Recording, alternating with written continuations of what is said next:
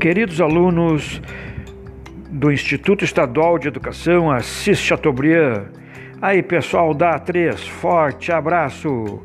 Estamos aqui gravando mais uma aula de Sociologia para explicar o conteúdo.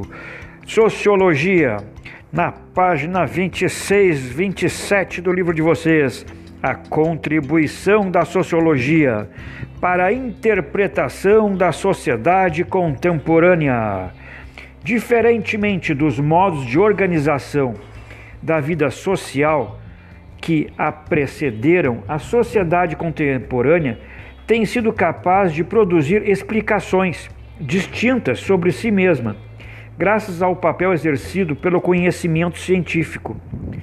Se pensar sobre a vida social é uma característica das sociedades humanas, com a sociologia, esse pensar adquire rigor e perspectiva singular, que se expressam na construção de diferentes métodos de análise sobre o mundo. Diferentes métodos de análise sobre o mundo. Vamos falar sobre a Revolução Francesa, que transformou radicalmente tanto os, o saber sobre a política quanto a sua prática. A classe burguesa, isso, a burguesia ascendente, que estava crescendo, impedida pela aristocracia de governar durante o antigo regime. Antigo regime, quando tinha os reis, rainhas, a nobreza, né?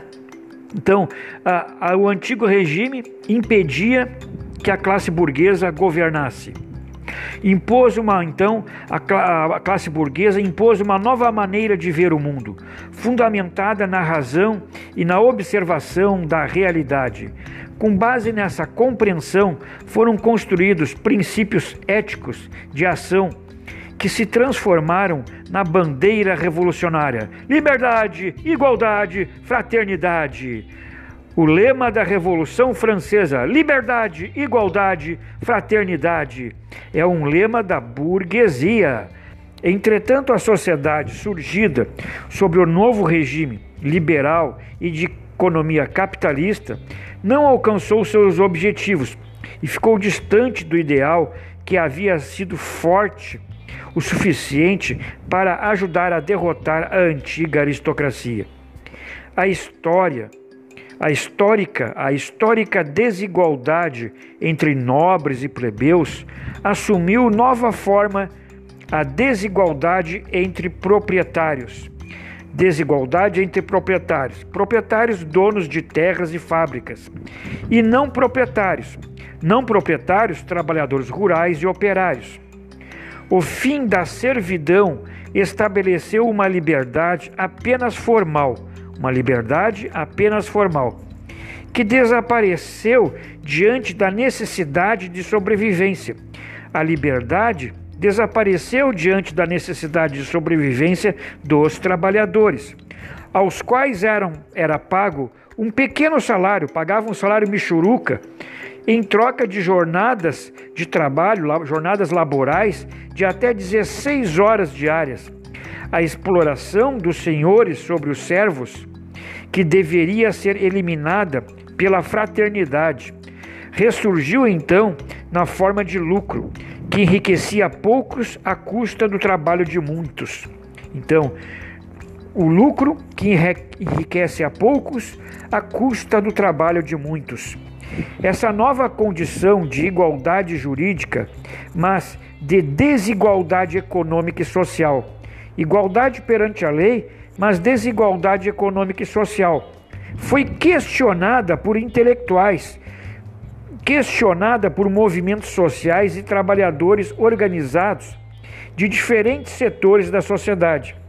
A luta por melhores condições de vida e de trabalho e por participação política nas decisões sobre o destino da sociedade, fez, crescer o clamor por soluções que impedisse o esfacelamento da sociedade europeia.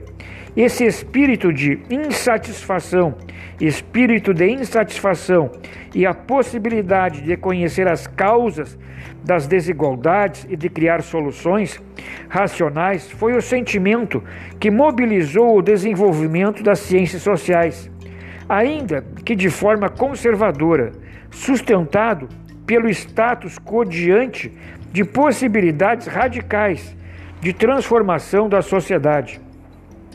No momento em que os problemas da sociedade passaram a ser percebidos como passíveis de solução, ela se tornou objeto de estudo científico.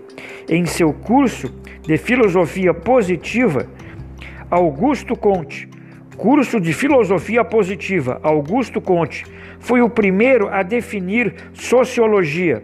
Sociologia como ciência que busca a compreensão dos fundamentos das relações sociais. Neste contexto, ela foi pensada como técnica para encontrar soluções para os problemas da sociedade industrial. Técnica para encontrar os, uh, soluções, encontrar soluções para os problemas da sociedade industrial europeia, principalmente o da desigualdade, o da desigualdade que tantos riscos causava a ordem social capitalista e burguesa. Ao longo dos últimos dois séculos, as análises da sociologia possibilitaram não somente a compreensão das questões relativas ao processo de industrialização, mas também de todas as estruturas da sociedade contemporânea, contribuindo para que os indivíduos e as coletividades possam entender-se como parte de estruturas sociais na quais são plenamente capazes de interferir, plenamente capazes de interferir. Os métodos de análise sociológica da realidade social. A análise sociológica consolida progressivamente um conjunto de procedimentos ou métodos, métodos científicos que auxiliam na compreensão da realidade social. Nas ciências sociais, esses métodos, métodos são os caminhos que levam à explicação dos fenômenos sociais e à construção do conhecimento. Há três grandes vertentes metodológicas, três grandes vertentes metodológicas na sociologia, cada qual corresponde a um dos três grandes autores clássicos: o funcionalismo, a sociologia compreensiva e o materialismo histórico e dialético. O funcionalismo ou método comparativo. O funcionalismo ou método comparativo constitui uma adaptação do método experimental das ciências naturais. A análise da realidade social, o qual é constituído das seguintes etapas: observação, observação do fenômeno, formulação de hipóteses, e realização de experiências, com o objetivo de comprovar as hipóteses. A pesquisa experimental analisa um fenômeno qualquer, de modo que seja possível chegar a leis, regularidades que permitam elaborar generalizações e teorias explicativas sobre o fenômeno observado. Na sociologia, a influência desse método aparece na análise funcionalista, cujo precursor foi Emily Durkheim. Emily Durkheim, precursor do funcionalismo. Para ele, a legitimidade da sociologia como ciência dependia da delimitação clara de seus objetivos e métodos de análise.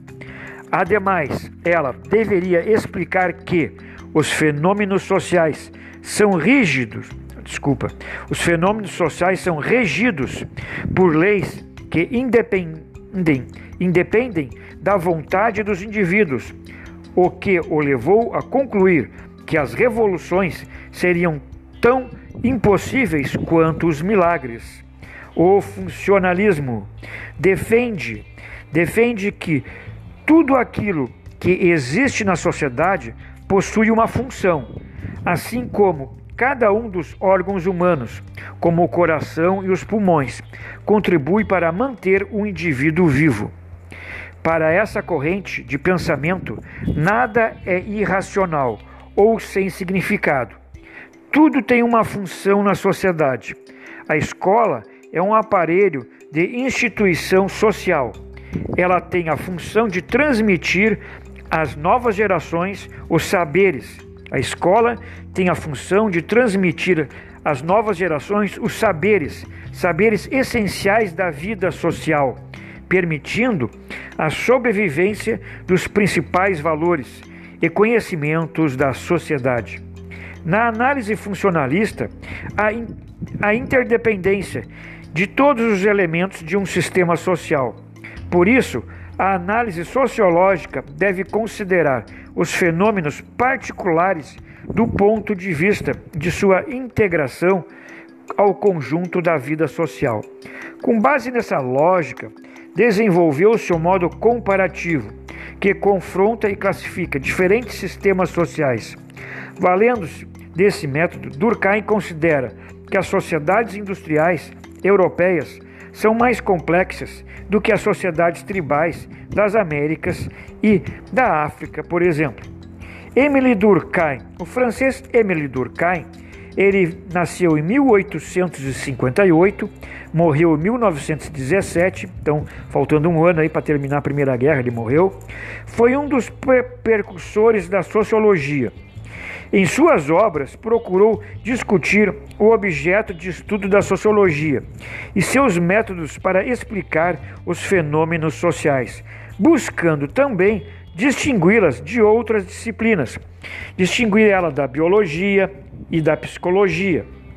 Suas obras mais importantes foram Da Divisão do Trabalho Social, As Regras do Método Sociológico e O Suicídio.